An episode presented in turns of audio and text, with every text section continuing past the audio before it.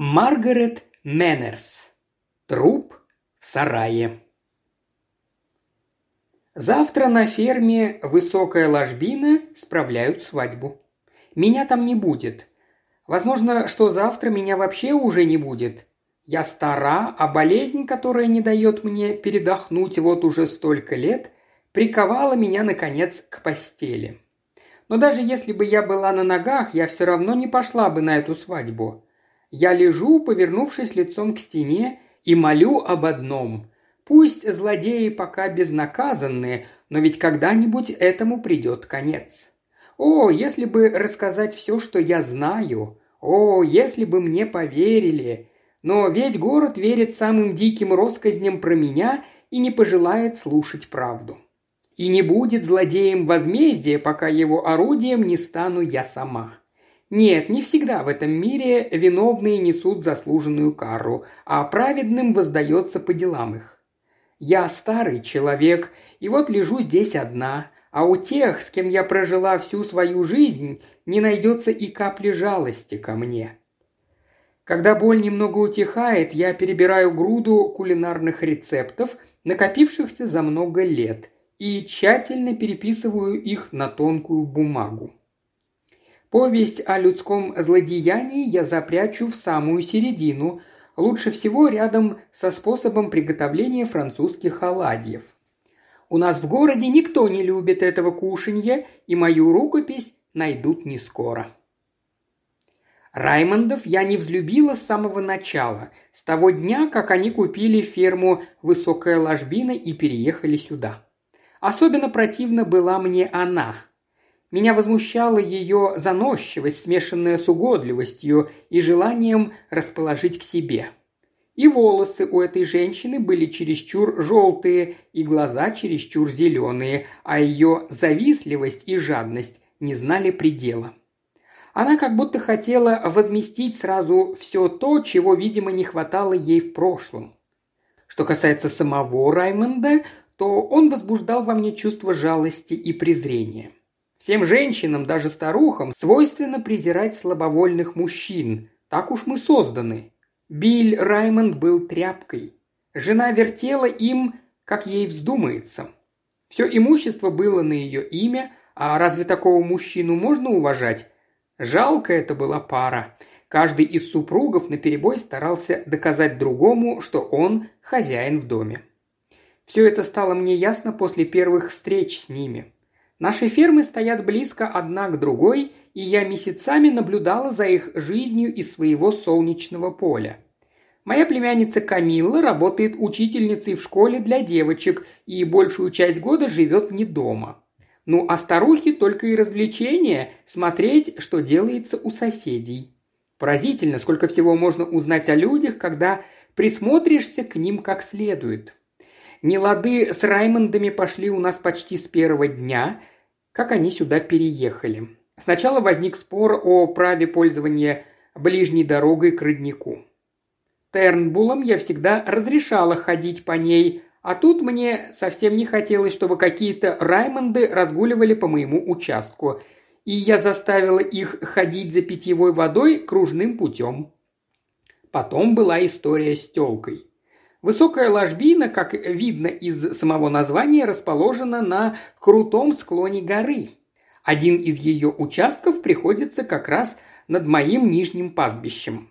Я поставила там забор просто из добрососедских чувств, потому что Тернбулы все равно никогда не пользовались этим крутым и опасным участком. Так вот, Однажды ночью тёлка Раймондов забралась туда, пролезла через дыру в заборе, сорвалась с кручи и сломала себе хребет. Ее пришлось пристрелить. Биль Раймонд вел себя возмутительно во всей этой истории. Я доказывала ему, что никакого скота там раньше никто не держал, но он не переставал ворчать и, закопав свою телку, засыпал ее негашенной известью – Потом зачем-то откопал и снова закопал. Должно быть, мне назло. Затем пошли споры из-за границ наших владений.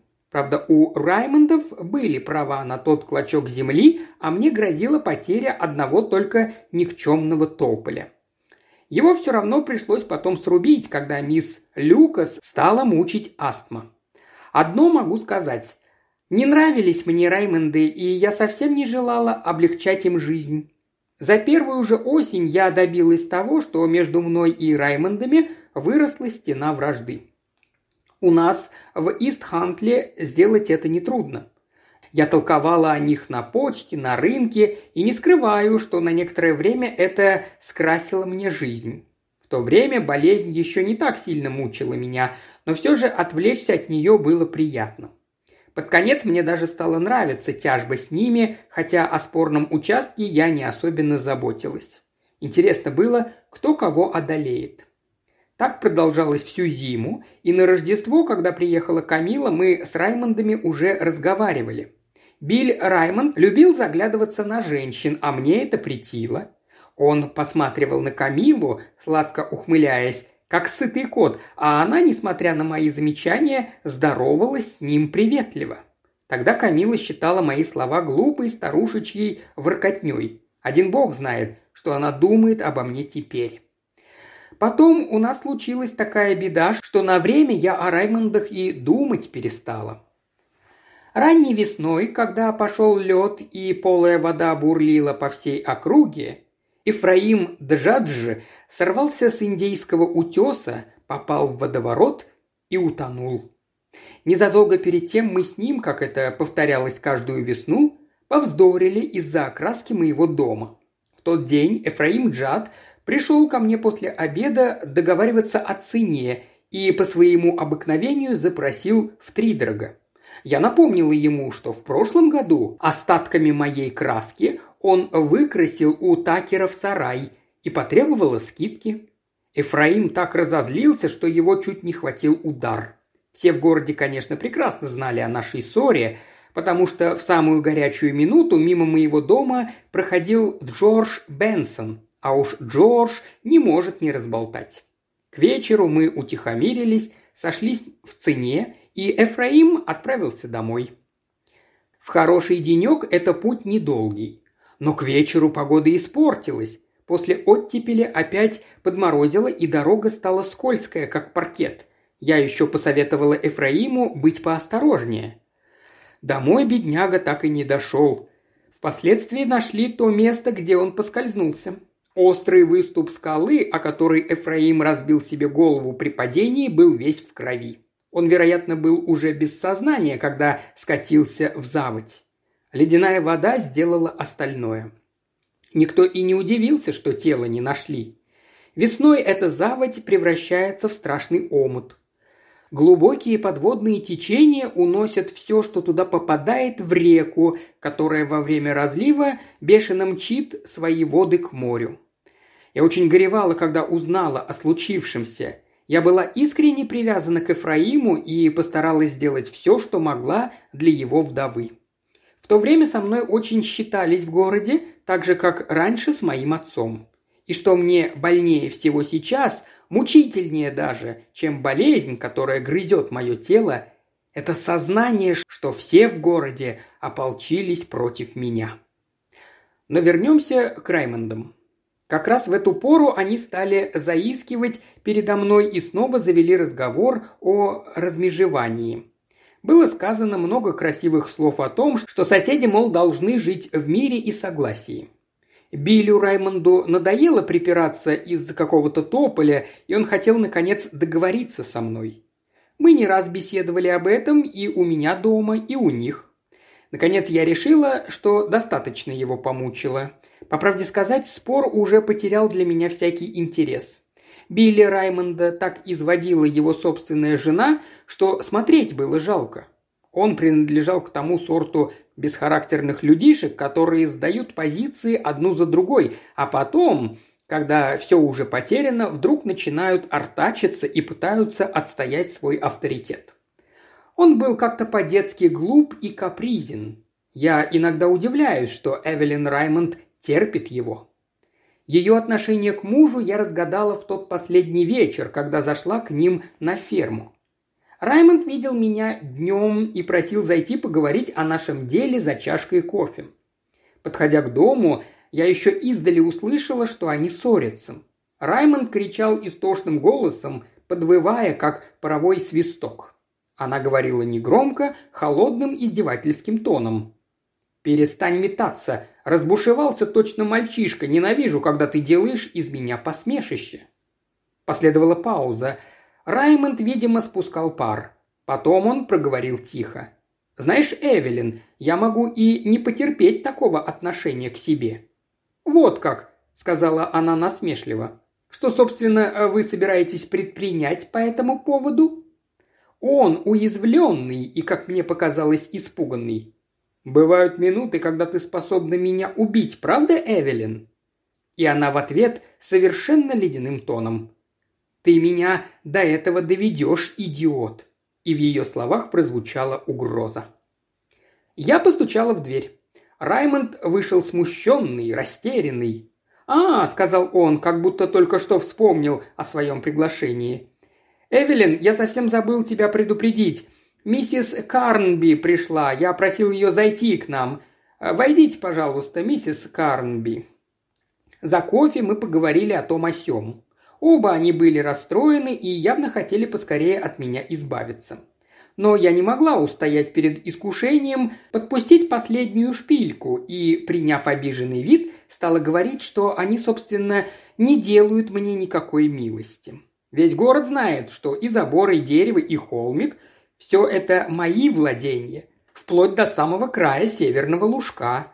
Но на этот раз я, видимо, зашла слишком далеко. А в Раймонде проснулась вся злость упрямого мальчишки. «Пошли они ко всем чертям, ваши владения!» – закричал он. «С меня хватит. Хотел я с вами попробовать по-человечески, да разве это можно? Убирайтесь вон, миссис Карнби. Спокойной ночи!» И с победоносным видом захлопнул за мной дверь. Я знала, что он сейчас закатит очередную истерику. На следующий день Раймонд ни разу не попадался мне на глаза. Ее я видела мельком, но сразу почувствовала в ней какую-то странную приподнятость. Мне это не понравилось. С них станется придумать какую-нибудь гадость, чтобы свести со мной счеты. Я выждала день-два, чтобы дать Раймонду остыть, и затем отправилась в высокую ложбину. Эвелин встретила меня у дверей. С лица ее все еще не исчезло то странное выражение. Она казалась обеспокоенной чем-то, взволнованной, и мысли ее были далеко. Она сообщила мне, что муж уехал и вернется не скоро. «Так сразу и уехал. Внезапно?» – спросила я многозначительно. Она как-то загадочно улыбнулась. «Да, внезапно, миссис Карнби. А мне жаль, что у вас вышла такая неприятность, из-за размежевания. Ему вовсе не следовало горячиться. Мы больше не станем претендовать на этот участок. Пусть будет по-вашему». Ей явно хотелось, чтобы я ушла. «А стоит ли решать до его приезда?» – сказала я. «Ему это может не понравиться». Замечание попало в точку. Она выпрямилась и посмотрела на меня в упор. «Высокая ложбина принадлежит мне», Куплено на мои деньги, миссис Карнби. Мой муж это прекрасно знает». «Не сомневаюсь», — сказала я, и, поблагодарив ее, ушла. Но, господи, до чего мне не нравилась эта женщина. И ту неделю, и следующую я не видела Билля Раймонда. Когда при встречах с ней я осведомлялась о ее муже, она отвечала, что пока не ждет никаких писем, потому что он очень занят. Нервы у нее, чувствовалось, были натянуты, глаза стали еще больше и зеленее на молочно-бледном лице. И под конец я решила, что он просто бросил ее и удрал. Я навела справки у начальницы почтовой конторы Эльвиры Картер, и та подтвердила, что от Билля Раймонда не получено ни одного письма. Однажды, когда мы с Эльвирой обсуждали это странное обстоятельство, к ней пришел ее сын, Билл Картер, работающий начальником станции в Ист-Хантли. Он призадумался над нашим рассказом. По его словам, ни в ту ночь, ни позже Билли Раймонда не видели на станции. Мы так и замерли, уставившись друг на друга. Наконец Эльвира сказала, «Вам бы надо поговорить с ней, мало ли что могло случиться». Я немедленно отправилась в высокую ложбину – и, пересекая поле, увидела, как она вышла из сарая. У нее были синяки под глазами и лицо какое-то усталое, будто она не спит ночей, будто что-то тяжелым грузом легло ей на душу и давит. Я рассказала, с чем пришла, постаравшись по возможности смягчить удар, но она не столько встревожилась, сколько удивилась. «Как? Неужели вы не заявите о его исчезновении? Ведь могло случиться что-нибудь недоброе?» Я не могла не вспомнить несчастного Эфраима Джаджа. «Вряд ли с ним что-нибудь случилось», – немедленно проговорила она. «Правда, немного странно, что он сел в поезд не в Ист-Хантле, но ведь есть еще другая станция – Уэст-Хантле». «Боже милостивый!» Такая тупость вывела меня из себя. Ну зачем? Зачем бы ему понадобилось идти туда?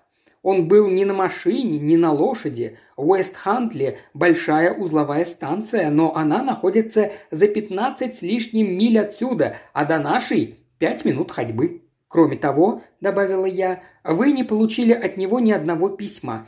Если бы все было благополучно, неужели он не написал бы вам?» Ее зеленые глаза сверкнули. «Вы, кажется, очень близко принимаете к сердцу мои личные дела, миссис Карнаби.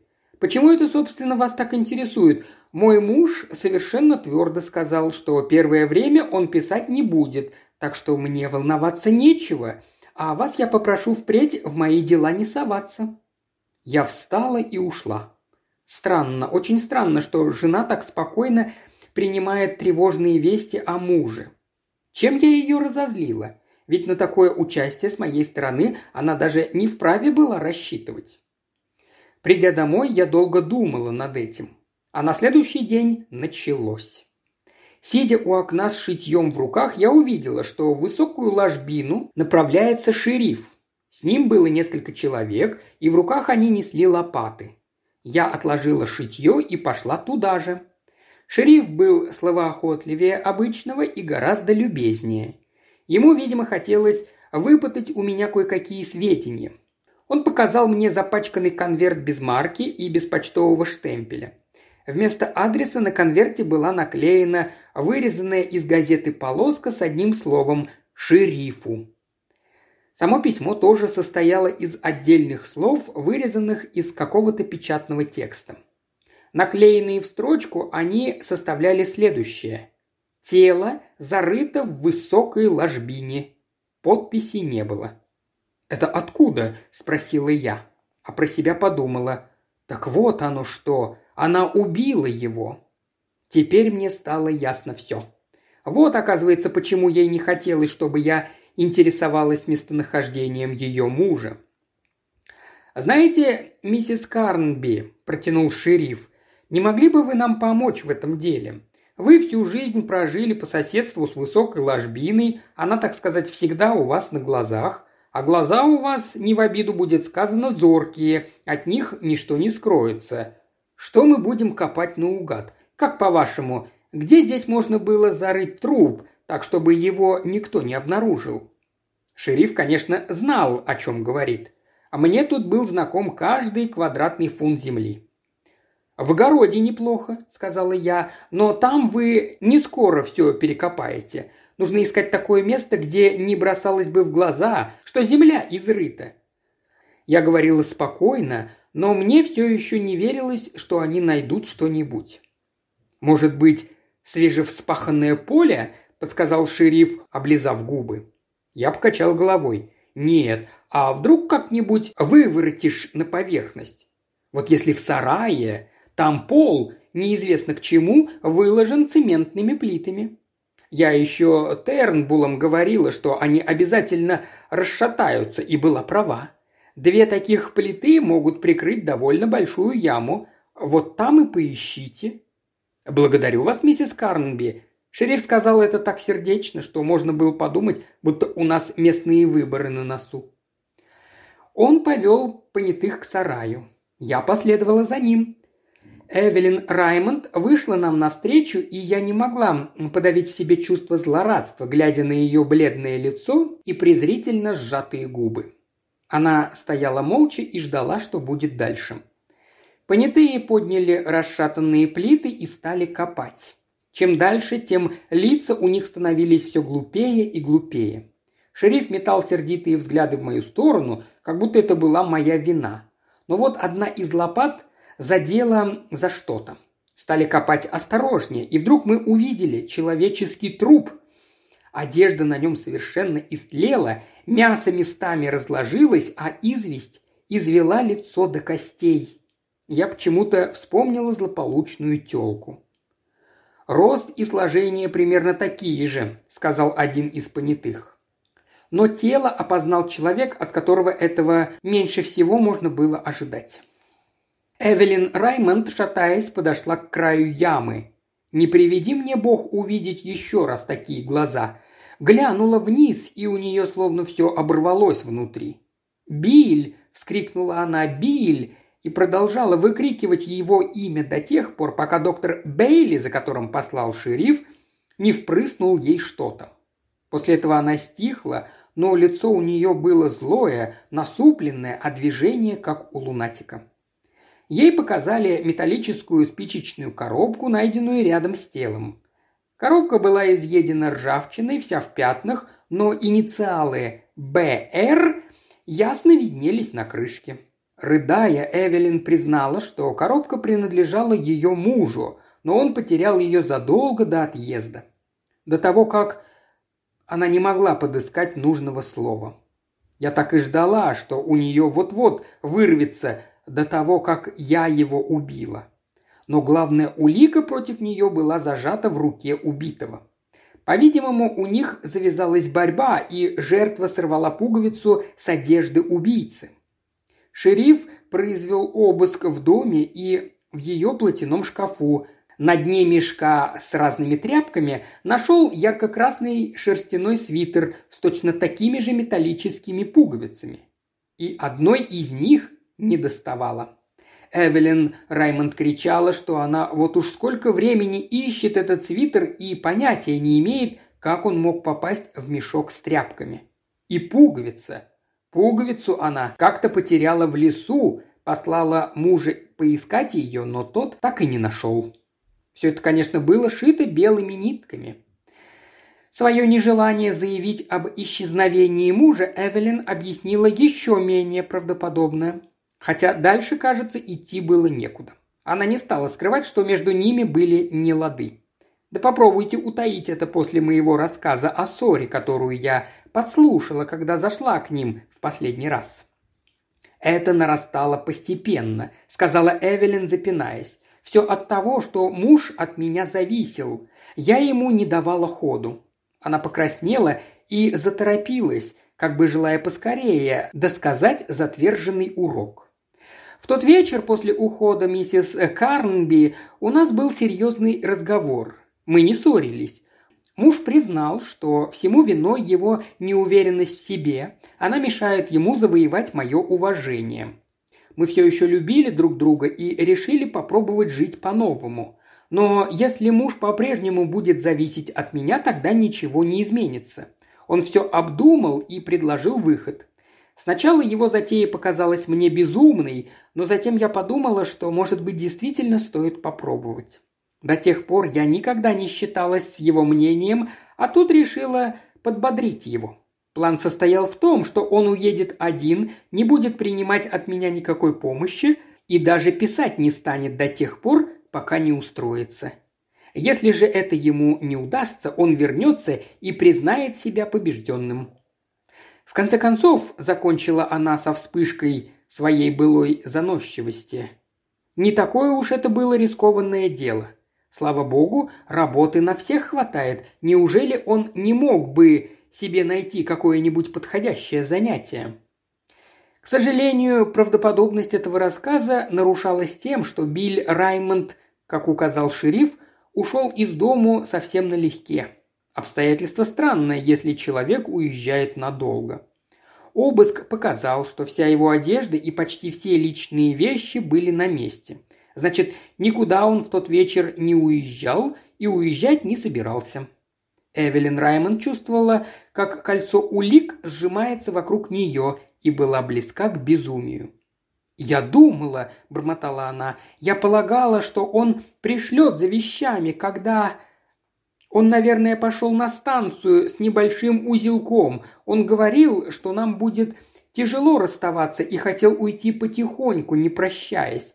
Неужели вы не понимаете? Я не очень-то ему верила, думала, его не хватит на такое время, и даже обрадовалась, когда однажды утром его не оказалось.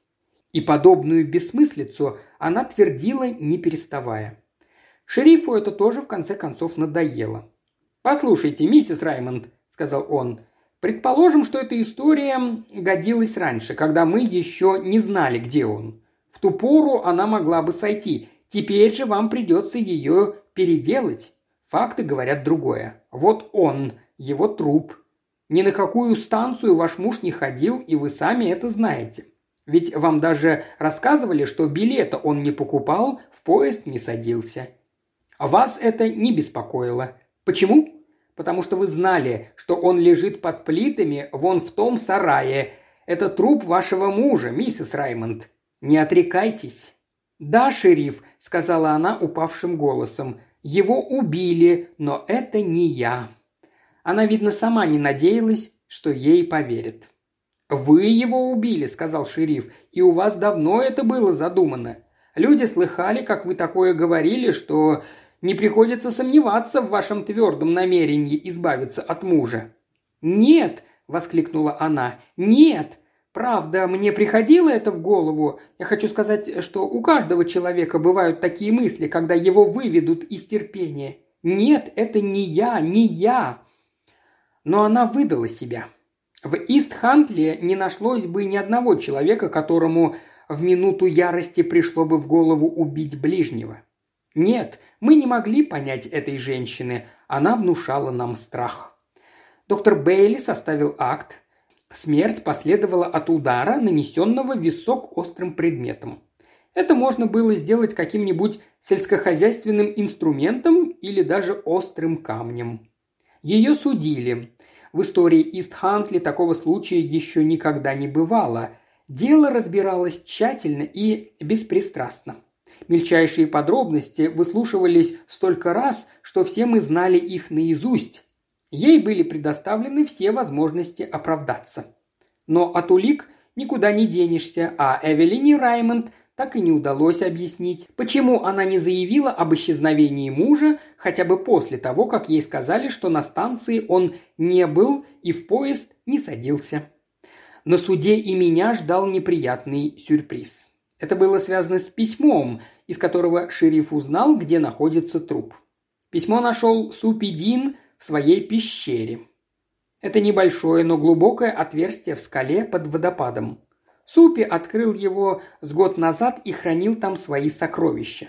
Супи – мальчишка безвредный, но умом не блещет. Сколько времени письмо там пролежало, трудно сказать. К пещере ведет крутой подъем, и никто, кроме Супи, туда никогда не заглядывает. Он уезжал в Ярмут погостить у родных и пробыл там несколько недель.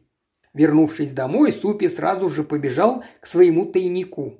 Находка страшно удивила его, но, будучи хорошим мальчиком, он тут же отнес письмо шерифу. Если бы Супи не уезжал, возможно, все узналось бы гораздо раньше. Но на этом дело с письмом не кончилось, а дальнейшее имело непосредственное отношение ко мне. Оказалось, что слова были наклеены на листке почтовой бумаги из коробки, которую Камилла преподнесла мне в подарок на Рождество. Верх листка с моей фамилией был срезан, а печатные слова, составлявшие текст, были вырезаны из старых детективных журналов, лежавших у меня в дровяном сарае. Их оставил кто-то из работников, и я пользовалась ими для растопки в зале суда посматривали на меня с уважением, считая, что мне первой пришла в голову разгадка этой тайны. Суд шел своим чередом, и отношение к Эвелине Раймонд в городе становилось все хуже и суровее. И вот что интересно. Недоброе чувство к ней росло не потому, что она убила своего мужа, а потому, что она опозорила город и заставила людей осудить женщину. Дело защиты было безнадежно. Подсудимая это понимала и под конец стала вести себя вызывающе. Это произвело плохое впечатление на присяжных. В день вынесения приговора больно было на нее смотреть. Она стояла, широко открыв остекленевшие от страха глаза. Я думала, что ей не дожить до виселицы, но мои опасения были напрасны. Ночь, предшествующую казни, я провела без сна. Думаю, что из присяжных тоже вряд ли кто-нибудь спал в эту ночь. Мы знали, что она виновна, и все же повесить женщину даже за предумышленное убийство – страшное дело. Если бы Эвелина Раймонд с самого начала дала другие показания, сказала бы, что убила мужа нечаянно или с целью самозащиты, что утаила правду из боязни, ее, возможно, приговорили бы к тюремному заключению. Но эта женщина упорствовала. Она продолжала стоять на своем и твердила, что муж решил стать человеком и уехал искать работу. Ничего другого от нее не добились. Раз она набросилась было на меня. Заявила, что это я совершила злодейство, а потом подбросила письмо, чтобы отвести улики от себя. Это произвело плохое впечатление на публику. Последняя искра сочувствия к ней погасла. Жизнь в Ист-Хантли за время суда пошла по-другому. До тех пор городу ни разу не приходилось казнить убийцу, и вся эта история не могла не отразиться на нас. Даже после того, как ее похоронили, жизнь наша так и не вошла в обычную колею. Людей давило воспоминание, они ненавидели Эвелину Раймонд за то, что им пришлось приговорить ее к смерти.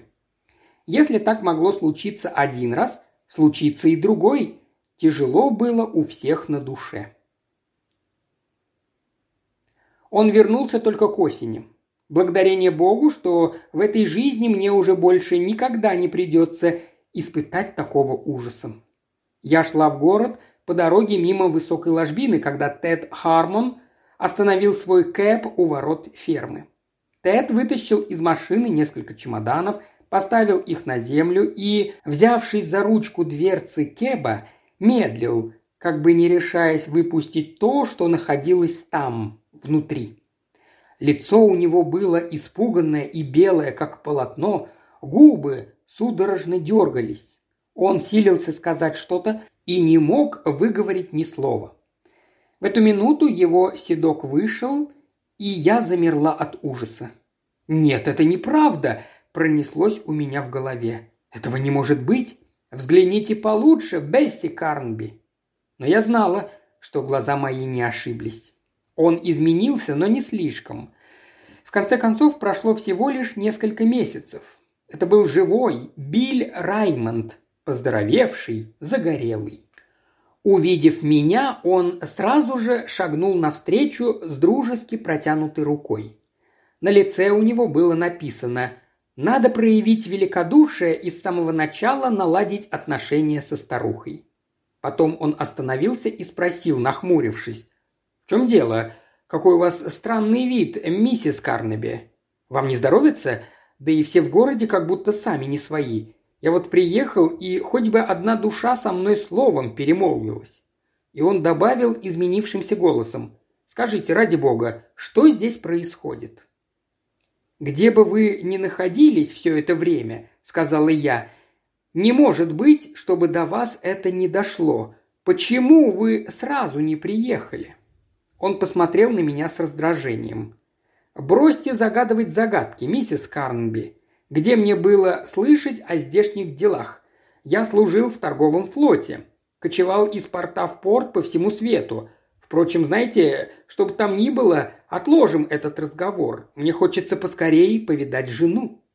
Язык у меня сразу высох и прилип к гортани. Я схватила его за рукав и не отпускала до тех пор, пока ко мне не вернулся дар речи. «Не ходите туда», – прошептала я наконец, – «ее там нет». Подняв голову, он с удивлением посмотрел на дом. Что и говорить, Вид у этого дома был совсем не жилой. Никто к нему и близко не подходил с тех пор, как ее повесили. «Неужели она не подождала?» – сказал он не своим голосом. «Неужели у нее не осталось ни капли веры в меня?» И в словах этих, как и в том, как он их произнес, было что-то фальшивое. Я пристально посмотрела на него и крикнула. Ее нет в живых. Нет ее, она давно похоронена. Ее повесили за убийство мужа». Он пошатнулся и чуть не упал на свои чемоданы. Мы с Тедом усадили его на траву, растерянно переглядываясь. Из города уже тянулись люди, все были потрясены. Собственно говоря, мы все были повинны в ее смерти. Эта страшная мысль преследовала каждого из нас. Значит, та глупая сказка, которую она упорно твердила, была правдой.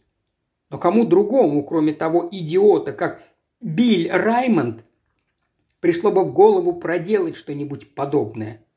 Он уехал из дому, чтобы доказать свое мужество и впервые в жизни поставил свою судьбу на карту. Были наведены справки, и оказалось, что все это правда. Раймонд побывал даже в России. Когда это началось, не знаю. Возникли неясные слухи, их подхватили. Первое время я не придавала этому значения, но потом почувствовала в отношении к себе неприкрытую враждебность. Люди стали говорить, что я, мол, неспроста послала это письмо шерифу. Если за мной не было никакой вины, то почему я не рассказала обо всем открыто и честно, по-христиански? Зачем мне понадобился посредник в лице Супидина? Кроме того, это надо было как-то объяснить, чей же труп нашли под плитами сарая. Вспомнили Эфраима Джаджа и нашу с ним ссору в тот день, когда он погиб. Вспомнили, что тело так и не нашли. Говорили, что, ненавидя Раймондов, я была способна притащить труп и зарыть его под полом у них в сарае. Это злобное «шу-шу-шу-шу-шу-шу» так и стояло у меня в ушах. Мало-помалу против меня ополчился весь город. Оно и понятно. Люди приговорили к смертной казни невинную женщину. Надо же им было найти человека, на которого можно свалить свою вину. Кто показал шерифу, где копать? То, что я стояла одной ногой в могиле, что мне, старухе, не под силу было бы выкопать яму, этого они знать не хотели. Мне никто не верил. Приехала домой Камилла. Бедная девушка была сама не своя от страха, и тут Билл Раймонд повел себя самым странным образом. Он стал защищать меня от нападок всего города. Говорил, что я стара и немощна, что моя мучительная болезнь сама по себе служит наказанием за все мои грехи. Он прощал меня. Подумать только, он ограждал меня от людей, с которыми я прожила всю жизнь. Камила стала прибегать к его советам, считать его своей опорой. Когда я пыталась сказать слово против него, она бросала на меня такие взгляды, словно думала. Вот злобная старуха, человек простил ей страшное злодеяние, а она еще чернит его. Это была не жизнь, а кромешный ад. Я почти не вставала с постели всю зиму. А теперь Завтра в высокой ложбине будут праздновать свадьбу. Этот жалкий и всепрощающий человек, этот убийца, женится на моей племяннице. Солнечное поле, высокая ложбина и Камилла – все перейдет к нему, а я буду скоро лежать в могиле. Ведь я не подкидывала письма в пещеру, ведь я не убивала Эфраима Даджа – да его никто не убивал. Эфраим Дадж умер, ударившись головой о камень при падении, как мы и предполагали. Но в омут он не свалился. Его труп нашел Билл Раймонд.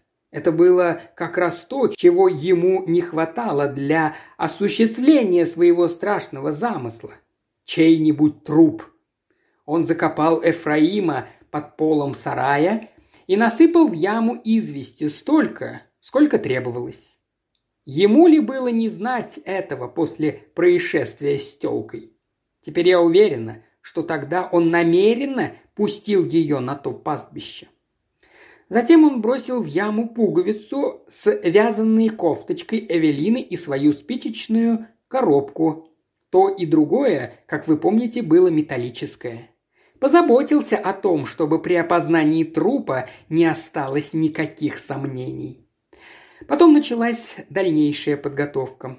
Когда их могли подслушать, Биль Раймонд доводил жену до ярости, до угроз. Последняя ссора, которую услышала я, специально для меня и была разыграна. В тот же вечер после моего ухода он запел другое. На него вдруг напало раскаяние. Вижу его как живого в этой роли. Несчастная ему поверила, попалась на удочку. Письмо он оставил в таком месте, где его мог найти только Супи. Сам же был уже далеко, и негашенная известь успела сделать свое дело. Поздно ночью Билли Раймонд тайком вышел из дому и отправился пешком на дальнюю станцию Уэст-Хантли. Там он забрался на товарный поезд, стоявший на запасном пути. Потом нанялся в торговый флот, чтобы иметь все основания утверждать, будто до него не дошли известия о судебном процессе. Но гнуснее всего была та убогая, нелепая басня, которую он преподнес жене правильно рассчитав, что доведет несчастную до виселицы. Вот она правда. Биль Раймонд не убивал Эфраима, он только воспользовался его трупом. Биль Раймонд не убивал своей жены, он заставил город сделать это вместо себя.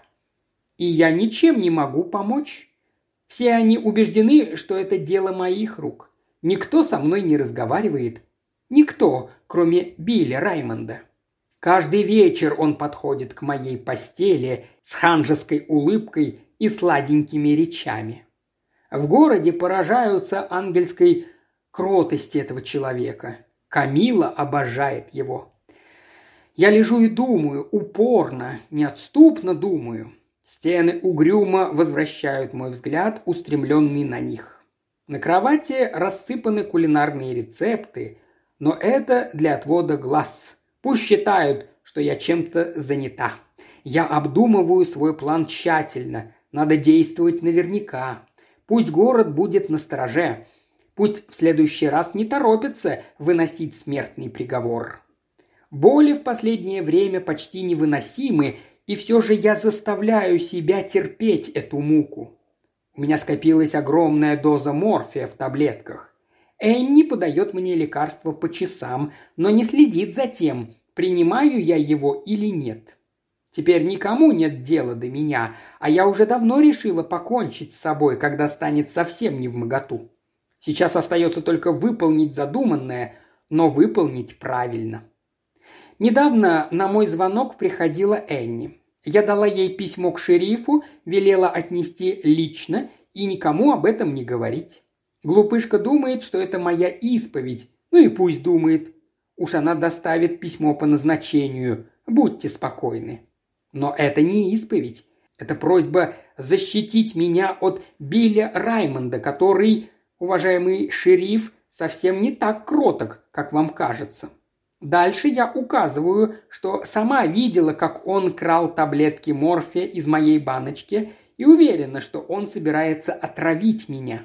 Ведь мне слишком много известно о тех обстоятельствах, которые привели его жену к гибели. Через несколько минут Билл Раймонд откроет дверь и со своей обычной отвратительной ужимкой подойдет пожелать мне спокойной ночи. Мне вдруг станет дурно и понадобятся сердечные капли. Я попрошу его налить лекарство. Опустить в стакан таблетки, когда он отвернется, дело нетрудное. Я заставлю его поднести стакан к моим губам. Баночка с морфием стоит в дальнем углу комнаты, в шкафу, до которого я и дотянуться не могу. Вскрытие установит, что я умерла от отравления морфием. Захотят узнать, как я его достала. У шерифа будет мое письмо. Он станет искать отпечатки пальцев и найдет их. На дне стакана будут остатки морфия. Надо надеяться, что Билл Раймонд вспомнит женщину из высокой ложбины, когда предстанет перед судом. Надо надеяться, что, идя на виселицу, он увидит перед собой ее зеленые глаза и желтые волосы. Примечание. Данная рукопись была найдена много лет спустя после смерти миссис Карнби и осуждение Вильяма Раймонда за ее убийством.